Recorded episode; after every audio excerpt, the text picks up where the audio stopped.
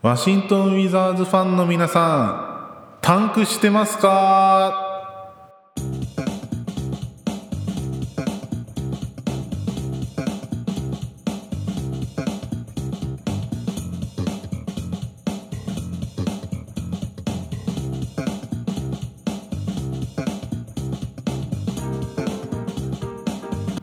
ということで、どうもお久しぶりでございます。山本でございます。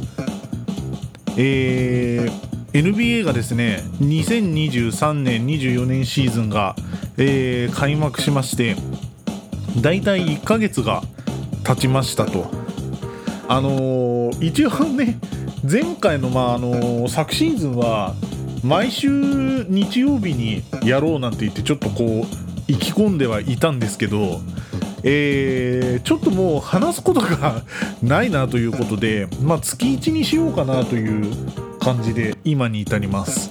まあ、あのいつその月のいつにやるかみたいな特段決めてないんですけど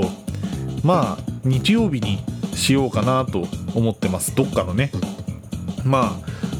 えーそんな感じでございます、えー地獄の沙汰も DC 次第。19回目ぐらいだと思います。なんかこんな適当なポッドキャストもそこまで撮ってるとちょっと結構続いてるなと個人的にはちょっと感心してたりはします。奥さんが向こうに行ってしまいました。結局ですねあの奥さんを、えーウィザーズにはめるということは今のところまだ成功しておりません。多分今まで一回も見てくれてないんじゃないかな。わかんないけど。まあちょっとそんな感じなんですけどね。えーまあ元気にまだワシントン・ウィザーズファンをやっております。はい。えー皆さんどうでしょうか？最近のタンク日和は。いやもうなんていうか絶好のタンク日和でもないんですけど。まああのえー去年の時点でねまあもうビールとポルジンギスたちをね、あの放出した時点でもう分かってはいたんですけど、あの今あるその来年以降の指名権がそのニューヨークニックスのねプロテクト付きの、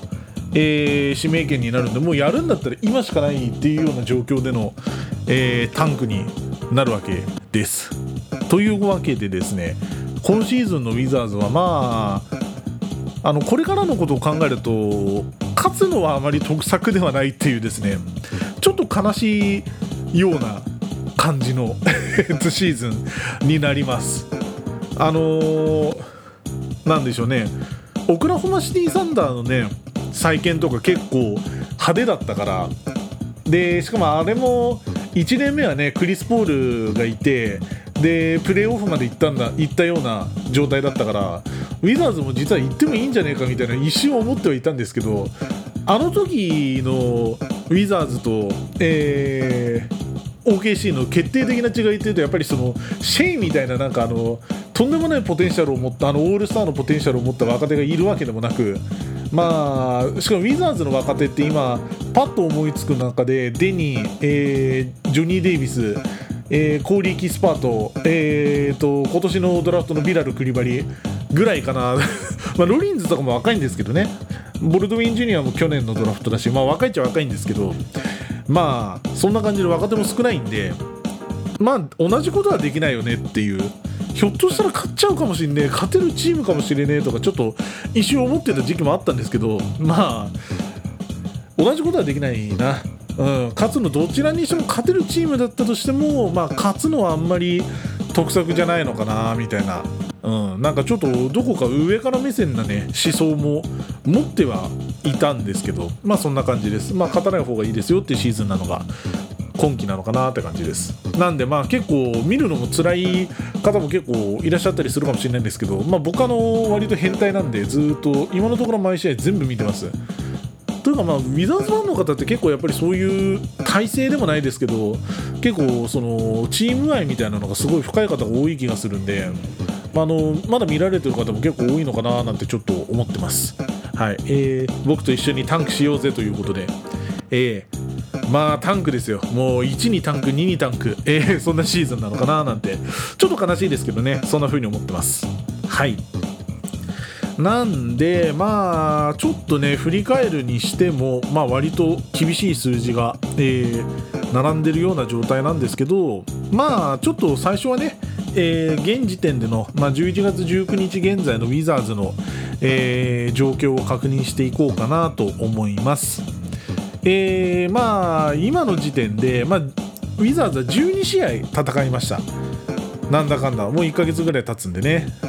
まあ、12試合戦った時点で、えー、と現状はですね、えー、2勝10敗。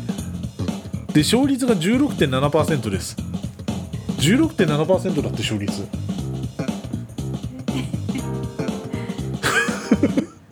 それは10回戦ったら1勝できるかできない、うん、まあそういう状態ですねひどい状態ですよ16.7%ですよ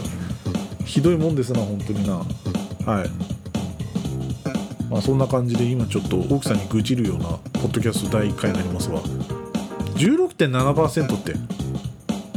勝てなさすぎだろ。い やしょしょうがないしそれがいいんだろうなってのは分かるんですけどね。まあ分かってはいるんですけど、まあ、ちょっとやっぱりねあの心苦しいところはやっぱりどうしてもあるといえばありますよね。ないと言ったらやっぱり嘘になっちゃうんで。まあしょうがないんですけどね。でまあねこれでねまああのまあしょうがないかなで終わればいいんですけどあのこんだけ負けてるくせしてあのねでしかもタンクって最下位だったらいい結構いいわけじゃん。からまあその最下位狙いでもないけどまあ狙いたくないんだけどね本当はね。なんだけどこれだけ負けてるにもかかわらず、えー、東14位なんですよね。東最下位じゃないっていう。どんだけ負けてんのピストンズいやいやあのしかもさピストンズ、まあ、確かに再建なんだろうけどさウィザーズより全然希望あるじゃん。だってケイト・カニングハムとかさ1位で1位の選手取ったじゃん。まだまだ欲しがるかと。だって今年のドラフトでもトンプソンとかってだってトンプソン何位だっけ？えだって1位がウェンバイア、まあ、2位がスクート2位がミラー3位がスクートで4位が4位が雨で5位がと朝でしょ？だって。1位と5位取ってんじゃん。それでさ最下位も譲ってくれないってのはちょっとウィザーズに優しくなさすぎるよね。ちょっと。ちょっと不満を持ってますよ。デトロイト・ピストンさんに。まああのそんなことを愚痴ってのもしょうがないんですけど。最下位もうここまで来たらてかでも俺ピストンズと直接戦ってもさ俺絶対ピストンズの方が強いと思うんだよな。多分。だからあんまりあんまり心配はしてないんですけどまあまあピストンズにもしっかり負けるんじゃないかなとはちょっと思いますけどね。うん。でまあレーティングでいきましょうか。えー、オフェンスレンティングが、えー、109.8でこれが23位と。あ一応説明しておくとこのレーティングっていうのは、まあ、100回ポゼッションを持った状態で、えー、オフェンスレーティングの場合は100回攻撃して何点取るか、えー、ディフェンスレーティングが100回攻撃されて何点失うかっていうのを、えー、計算で求めた式になります、えー、でオフェンスレーティングは109.8、えー、リーグで23位の攻撃力ですと。で、えー、ディフェンスレーティングが、まあ、118.2、えー、リーグ26位のディフェンス力ですと。まあまあ分かっちゃいましたよ。分かっちゃいた。でネットレーティング。まあこれの差ですね、えー、レーティングがマイナス8.4で28位と。まあそりゃそうだよな。得点自分たちが得点取るより、まあ、ディフェンスでたくさん点を取られるような状態ですと。まあまあまあまあまあここら辺はねまあでも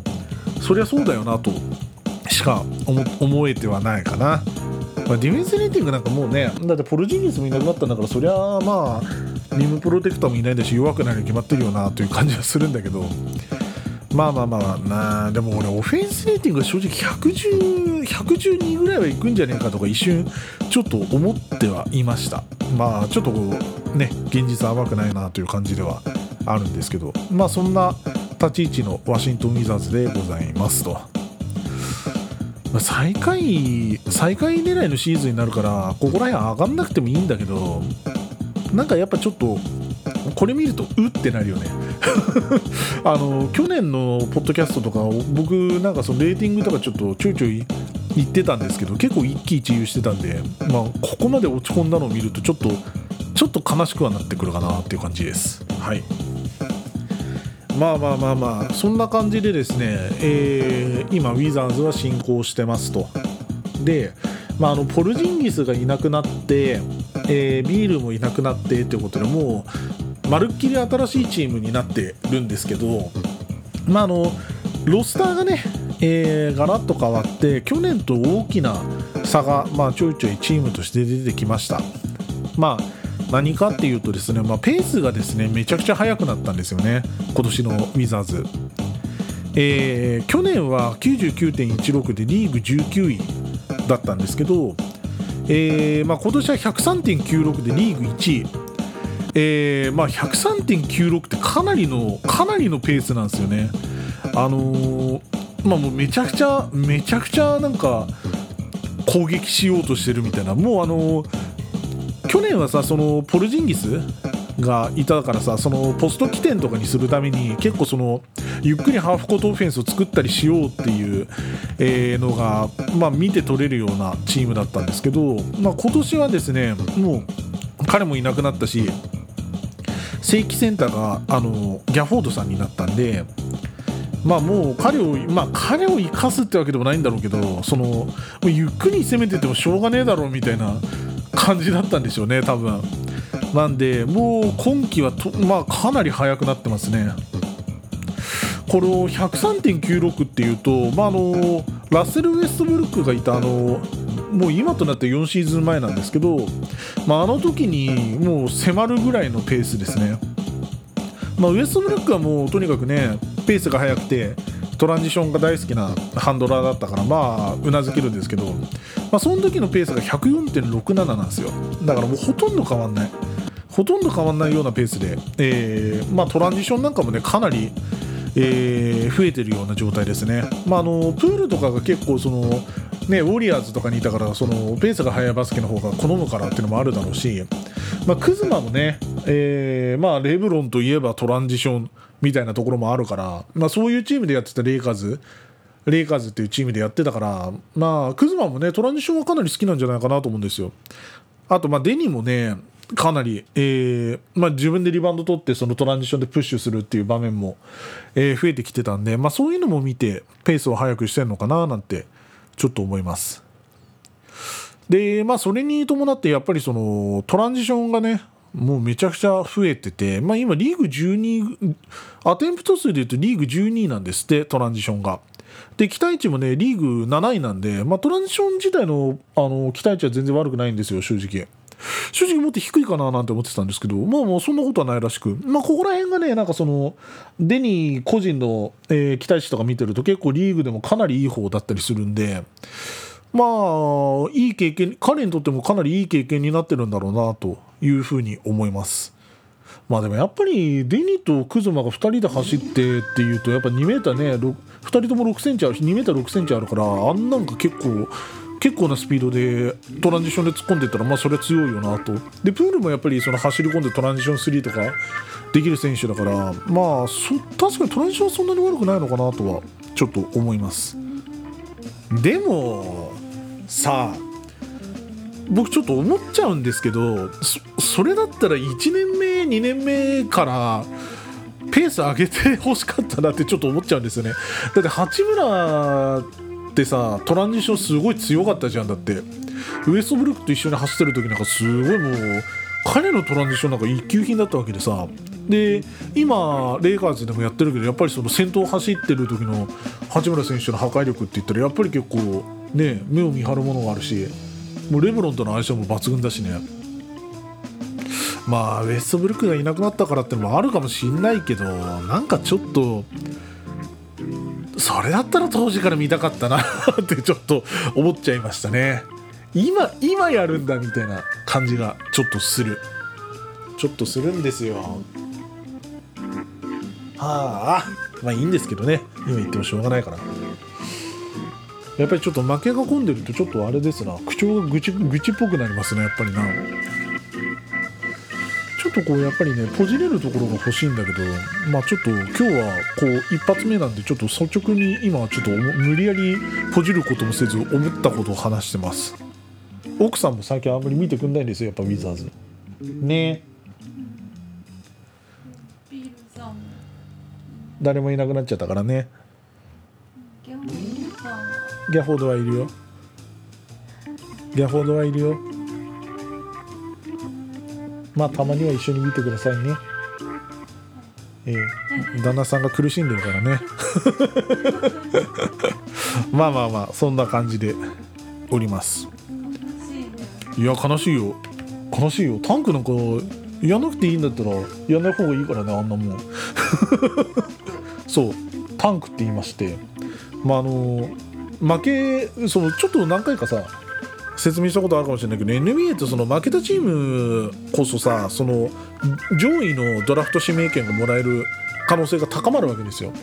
なんでまあそのタンクっつってその技負けでもないけどさ技負けっていうかなんかもう勝てなんていうの？その例えば若手にさ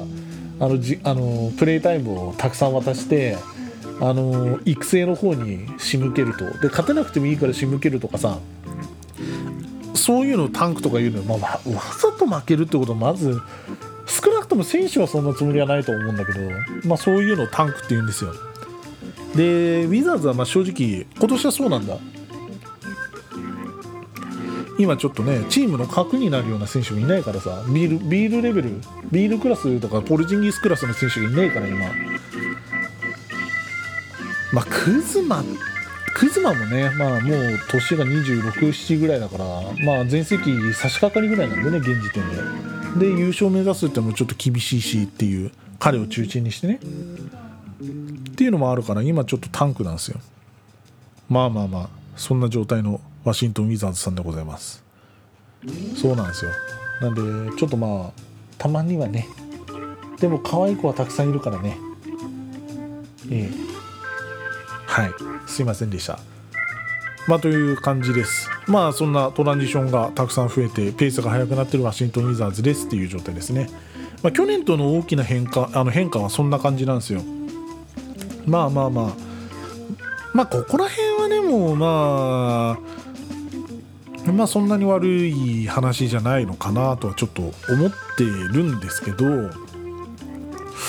まああのじゃあそのオフェンスの内情がどうなんですかって話に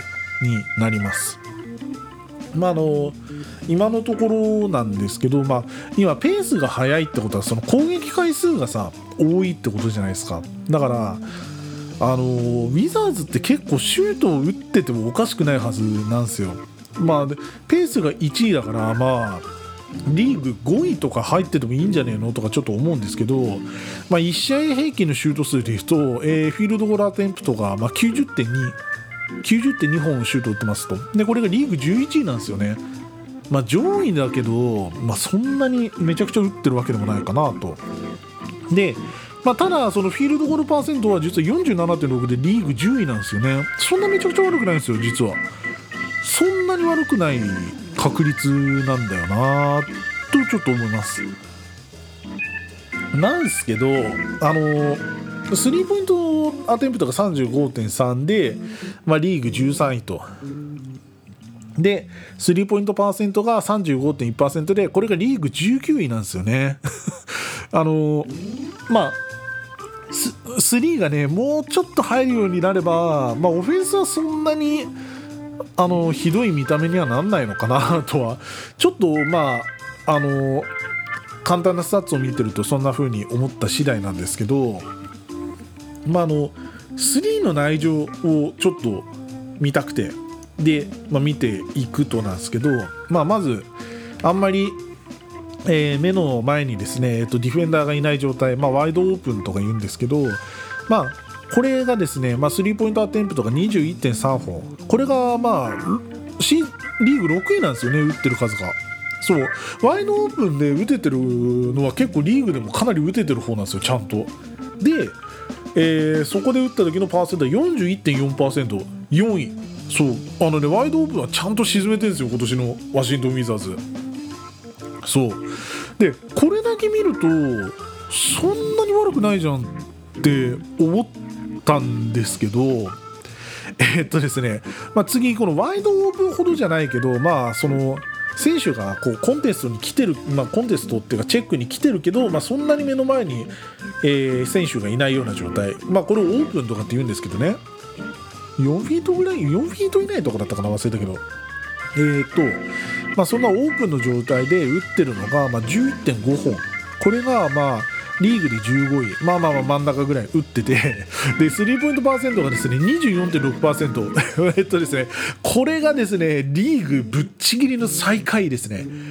ぶっちぎりの最下位。あの15位って結構まあそこそこまあ真ん中ぐらい。真ん中ぐらいとかもうど真ん中の数値なんですけど、まあ、これのパーセントがまあ最下位なんですよねこのあのうちのワシントン・ウィザーズさんは。まあこれがおそらくあれでしょうね、えー、スリーポイントパーセントがリーグ19位に、えー、落ち込んでる、まあ、原因なんでしょうけど、えー、まあでもそのスリーポイントを期待されてる、まあ、ジョーダン・プールっていう選手が今年入ってまして、まああのー、天下のゴールデン・ステート・ウォリアーズで、まあ、優勝経験も持ってるような今ないくつだ？24歳ぐらいなんですけどジョーダン・プールって。まあ若手。まあまだ全然若いですよねジョーダン・プール。まあ彼をですねまあちょっとギャンブルに近いのかもしれないですけどまあ今年取ってるんですよ。まああのー、どうせ、まあ、タンクっていうのもあるかもしれないけど、まあ、再建チームだから、まあ、そんなになんつうのかな全く理解できないトレード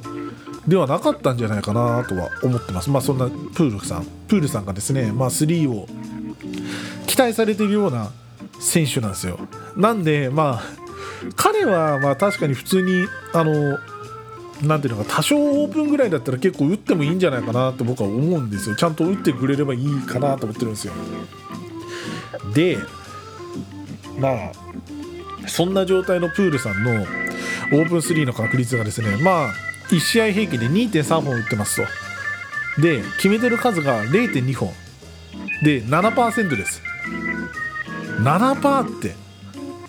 7%ってさ100本打って7本しか入んないってこと？だよね。あのスリーポイントをさ100本打って7本しか入んない選手がいたらそれって7%だよね成功率。だよね。あのールさんのですね。オープン3の確率7%なんですよ。7%って何ってちょっとちょっとごめん。ちょっと思っちゃった。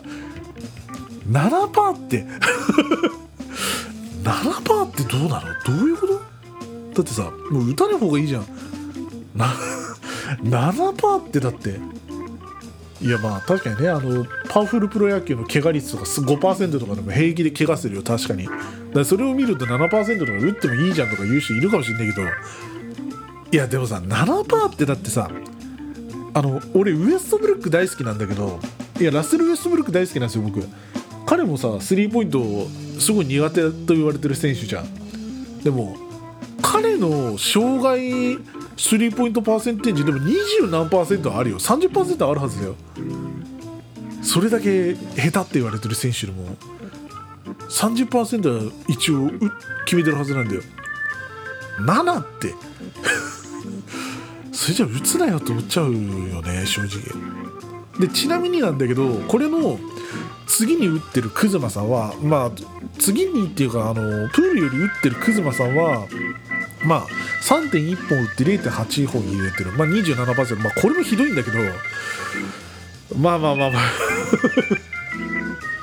まあこの2人がバカスカ打っててで特にプールが7%しか決めてないっていうのはちょっとどうなのかなっていうだからやっぱりそのセレクションが間違ってるっていう話になっちゃうのかなってちょっと思ってて。まあ、あのどういうシチュエーションで打ってるかまでちょっと見れてないんですけどそれにしたってちょっとさ、うんまあ、打たなきゃしょうがねえだろうっていうのは分かるんだけどこれ減らしてなんかそのなんかさなんかあるじゃんこれこれをもうちょっとこうなんかねなんか他の人に回してあげるとかさすればまあそんなに見れなくはないんじゃないのとかちょっと思っちゃうわけですよ。でまあ、特にプールはなまあ確かにあのウォリアーズみたいにさその戦術が浸透してるわけでもないし、まあ、ドレモンド・グリーンみたいにさもうそのめちゃくちゃパスがうまいとかそういうのもないから、まあ、あの打ててるシチュエーションは確かにかなり悪いんだと思うんですけどそれにしてもだってまあ確かに相手が悪いけどステフィン・カリーとかはそのオープンのスリーポイントで40%今季決めてたりするんですよ。でプールってそのカリーのその後継者みたいな雰囲気を出していたような時期もあったからちょっとまだ期待に応えられてないのかなっていうのがちょっと本音かな。あんまりそのねウィザーズの選手を悪く言うってのはあんまり好きじゃないんだけどちょっとねっていう気はしちゃうかな。まあ、のプールのその態度がうんぬっていうのはもう今ここで話す気はないです。まあの一応反省してくれればと僕も思ってるんでなんですけどちょっとパフォーマンスに関してはちょっと7%がね結構その衝撃的すぎちゃって あのいやわかんないよわかんないよ確かにどういうシチュエーションで打ってるかとかわかんないけどそれにしたってってちょっと思っちゃった。2.3本その3それだったらなんか他に他の人にも回し上げてほしいなとかちょっと思っちゃうし。そう。単純にねそのプールのパフォーマンスが足りてないんじゃないかってちょっと思っちゃった次第です。まあオフェンスは。まあでもこんだけ言ってるけどオフェンスはまあしょうがないところもあるんですよ。やっぱりそのなんつうのかスーパースターがやっぱ今いないような状態だからまあそんな1人でね状況を作れる、えーまあ、選手もいないからそんなにいい状況でスリーを打っててないかもしれないしまあプールにそうなってほしいっていう面はあるんだけどまあまあまあ今すぐは絶対難しいだろうしね。まあオフェンスに関してはまあしょうがないかもしれないと。まあそんな風に思います。で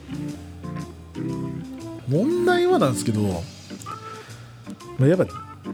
あのウィザーズ見てて今の結構やっぱりそのちょっとこうえー、って思っちゃうのがやっぱディフェンスの方なんですよね。あのいやさなんつうのかなまあオフェンスはさ、まあ、シュート入んないとかまあある意味しょうがないところはあるんあるし、まあ、ディフェンスもそのなんつうのかな結局そのスーパースターとかさ止めらんないじゃん。今タレント足りないから、まあ、しょうがない面はあるんですよ。確かに。まあちょっとディフェンスのスタッツを見ていくとなんですけど、えー、と今のところですねえー、相手に打たれてるシュートが93.4本。あ1試合平均ね。93.4本で、まあ、これが、まあ、リーグで2番目に多く打たれてると。で、えー、成功相手のシュートの成功率が49.5%、えー、これがリーグで3番目に高いですと。まあ 2, 本2番目にね多く打たれてて3番目にたくさん決められてるって計算なんでまあ相当ひどいディフェンスの内容になってるのかなというような感じです。でまあ見ていくと、まあ、2ポイントですね、まあ、これが57.3本、まあ、これがまあアテンプトで26位で、えー、これを58.4%決められてますと。でこれはもうリーグぶっちぎりでワーストです。まあまあまあここはしょうがないところもあるんですよ正直。あの現状、ウィザーズでセンターに対してどうしようもないところあるし、まあ、リムプロテクまあ、ギャフォードはかなりブロックすごいけど、まあでもやっぱり KB ほどそのなんつうのかなセンターに対してその守れるかとかそのドライあのドライブに対して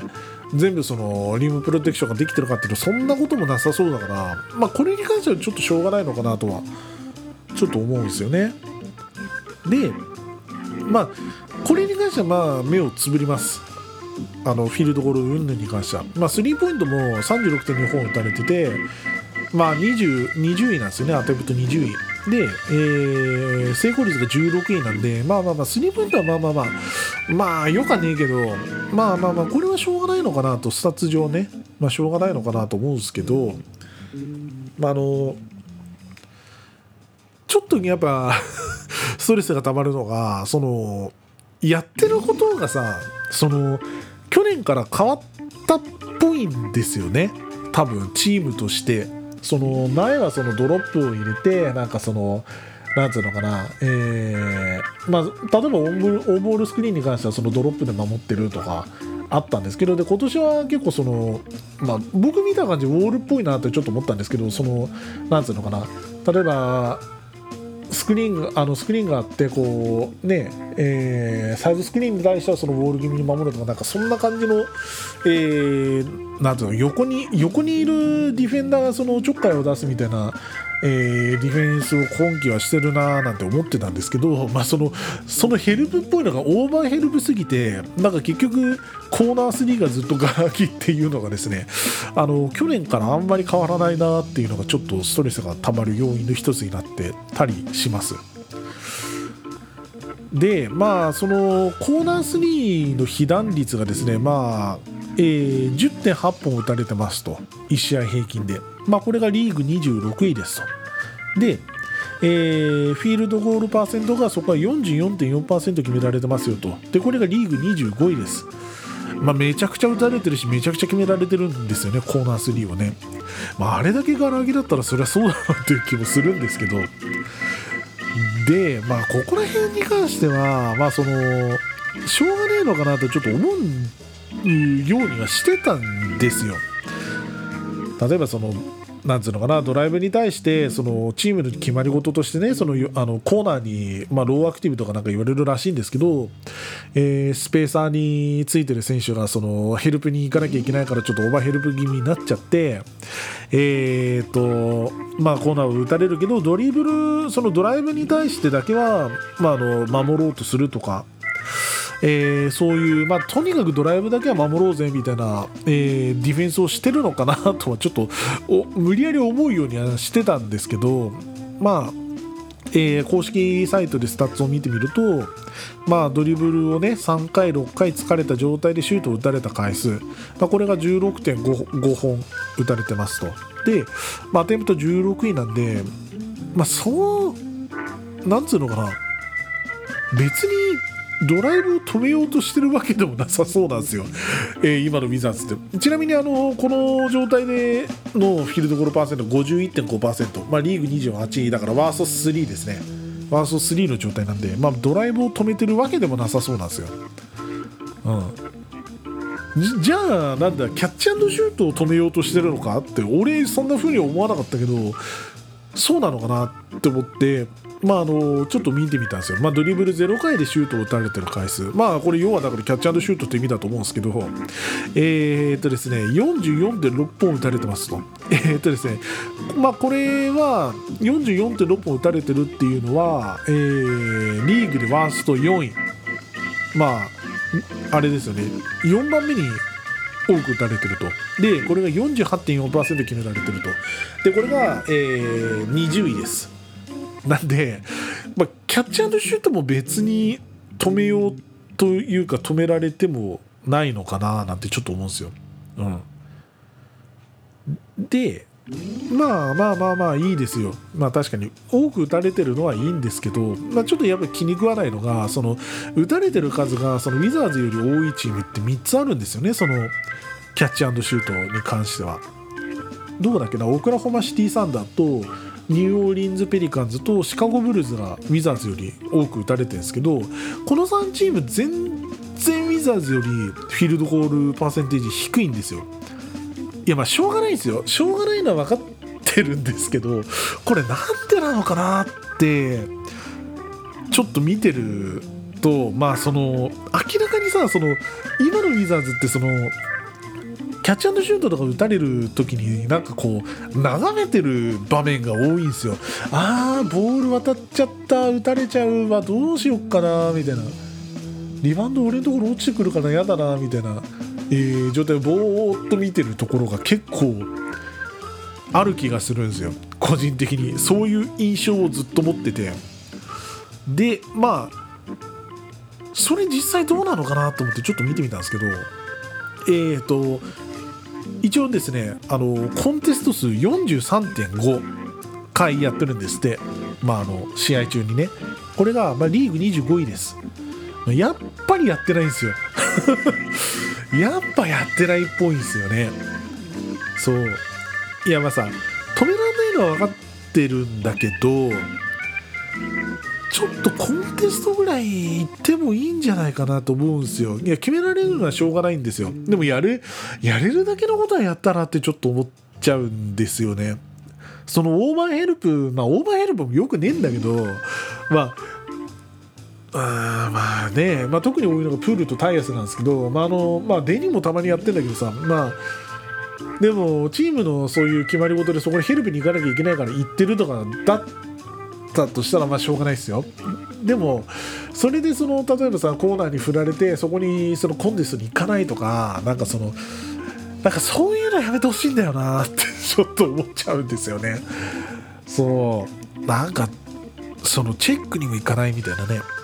実際やっぱりオクラホマシティサンダーなんかはねコンテスト数1位だったりしますからね。打たれてる数がうちより全然多いけど。そう。ちなみにスリーポイントは、えー、17.2回ってこれがリーグ17位。えー、と26 2ポイントが26.3回って20位です。いやなんかこれが原因なんじゃないのかななんてちょっと思っちゃうんですよ僕は。そう。まあ選手選手も良くないんだろうけどね。でもなんかやっぱちょっとヘッドコーチが良くないんじゃないかなと思っちゃうんだよな。だってそんな行けよって言ったら行くでしょみんな。だってなんでバスケやってんのって話だしい。ねだって眺めてるところ多いもんな。このコンテストっていうそのスタッツって公式サイトで何て何ていうところにまとめられてるかっていうとハッスルなんですよ。ハッスル。頑張ってるみたいな意味でしょ？よくわかんないけど。ハッスルってそういう意味だよね。頑張ってるとかじゃない。頑張るとかだよね多分。わかんないけど。まあそういうところにまとめられてるなんかそのコンテストってのであって。まあやっぱオクラホマシーサンダーとかさねペリカンズとかやっぱ全然ウィザーズより上なんですよそういうランも。ハッスルしようぜってちょっと思っちゃうんだよな俺。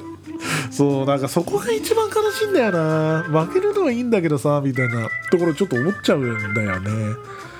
だんだんちょっとごめんなさい。感情が先行してきちゃってまとまりがなくなってきましたけど。そうなんすよ。うんそうだよね。だからなりふり構わないとかそういう意味があるんだよねきっと。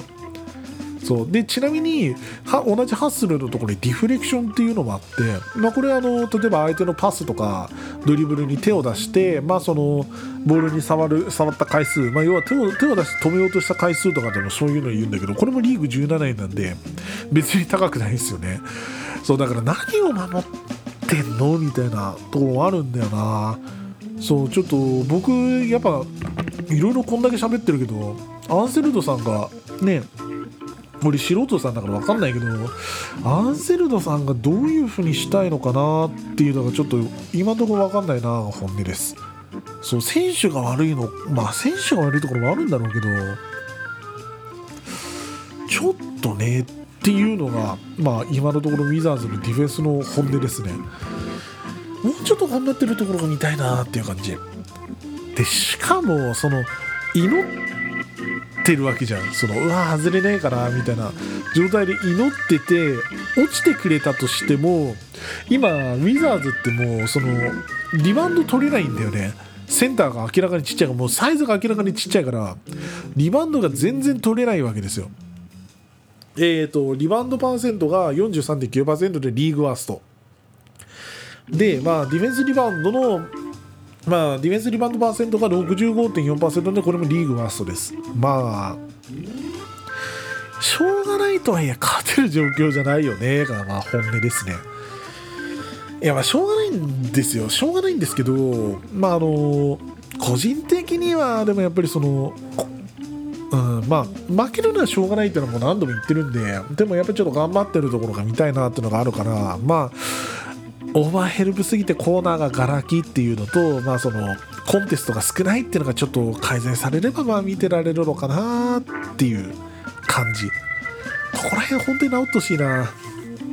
やっぱちょっと苦しいもんね。そうじゃないと。まあまあまあまあまあまあいいですよいいですよ。でまあここまでちょっとすごくネガティブなことばっかり言ってるんですけど、まあ、そうはいえやっぱりちょっとポジティブなところも、まあ、ちょいちょいあって、えーまあ今月はとりあえず1回目なんでまあちょっと小出しにしていこうかななんて思います。そのポジティブなところは。1回目で全部使っちゃったらもうしょうもないからね。ということで、えー1回目のポジティブなところはですねデニがいいです。とても。デニーいいっすよね今年。今年デニーがすごいいいと思うんですよ。えっとですね、まああの何がいいかってやっぱりそのスコアリングが明らかに良くなってるんですよ、あの去年9.2得点平均だったのが今年は13.2得点取ってるんですよ平均で。で、まあ、アシストも2.8だったのが3.8まで伸びてると。いやまあもうかなり立派な数字になってきたなっていう感じですよ。うん。でまあ得点は正直年々ずっと向上してたんですけどデニって、まあ、特にずっと課題って言われてたスリーポイント関係が今年はね、えー、明らかに改善してると今のところはですけどね、まあ、あのリーグそのシーズンが終わった時どうなってるか分かんないけど今のところは全然いい。えーとですね、スリーポイントアテンプトが去年が3.1本だったのが、まあ、今年は3.2本ですと、まあ、ほとんど変わらない。なんですけど、パーセントが去年は29.7%だったのが今42.1%決めてますと、まあ、かなりでかいよね、まあ、そんだけ決めてくれると全然嬉しい。あの去年はもうワイドオープンですら全然入んなかったからまあスリーポイントさえ入ればなってずっとデニーに関しては思ってたから今のスリーポイントの確率に関してはものすごく嬉しい。であとあの去年その八村とかがいなくなった時に、えー、ボールも持たせてくれる回数とか結構増えてですね、まあ、トランジションを自分でプッシュしてしたりっていう場面がすごい増えてきてたんですけど今年は明らかにそのボールを持って自分でコントロールしてる場面が増えてきたと思うんですよね。でアシストが今1本増えてるのか。で試合ごとの、えー、パス数で見ると去年が33.2本パスしてたのところで、えー、今年は今のところ35.9本パスしてますと。で、まあ確かに増えてて、アシストが1本増える。で、ポテンシャルアシストが1.6本増えてると。まあ、かなりプレーメーカーとしては、まあ、だんだんと任されてきて、だんだんとそれに応えてるっていう感じがします。今年は今のところ自分のスコアリングも好調っていうのもあってそこら辺も多分かかってきてるんでしょうねまあ当初はルカ2世なんて言われてたんですけどだんだんとオールラウンダーとしてあのディフェンスもやっぱりあの去年から頑張ってるのもあってチームの中じゃかなりいい方なんで、まあ、オールラウンダーとして、まあ、成長してきてくれてるような雰囲気が出てきてます。まあデニーはね本当にそうあの今のところその試合とか見ててもデニがその攻撃守備どちらも中心になって引っ張っていってる時間が増えたなとちょっと見てて思うんで、まあ、このまま成長してほしいなって思いますね。とにかく。まあドライブもかなり今確率もかなり上がってきてますしトランジションのその期待値だけで言えば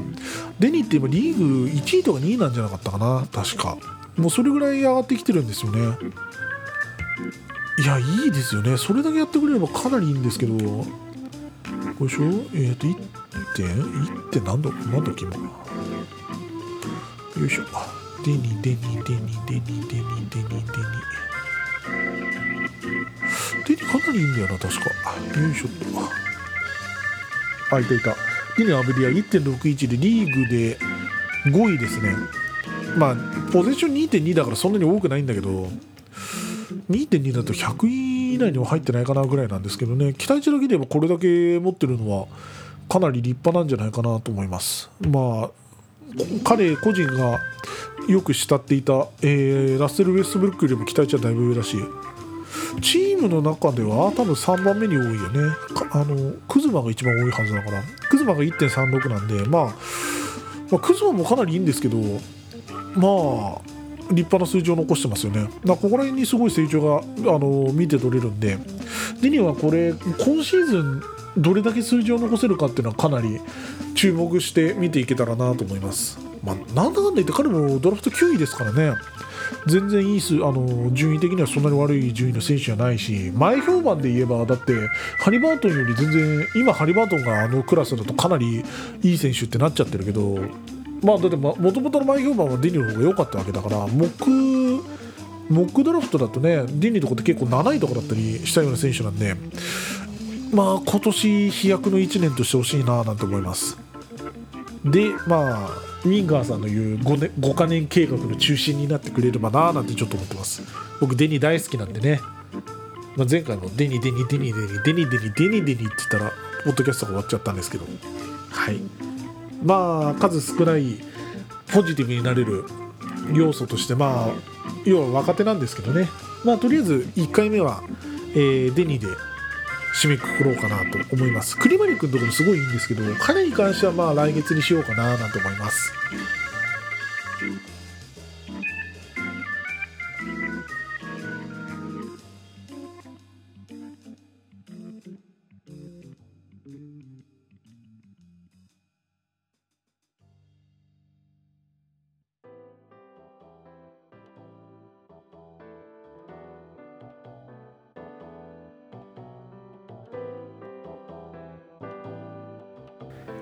はい。えー、めちゃくちゃ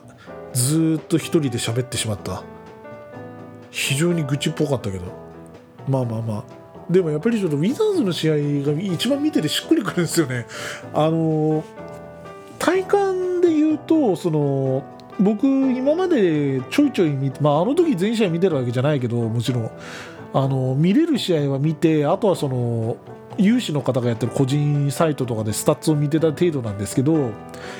個人的な体感で今一番よ今までで一番弱かったワシントン・ウィザーズってあのあれ何年だっけ？2008年2009年かな？あれ2007年2008年だっけ？忘れちゃったけどあの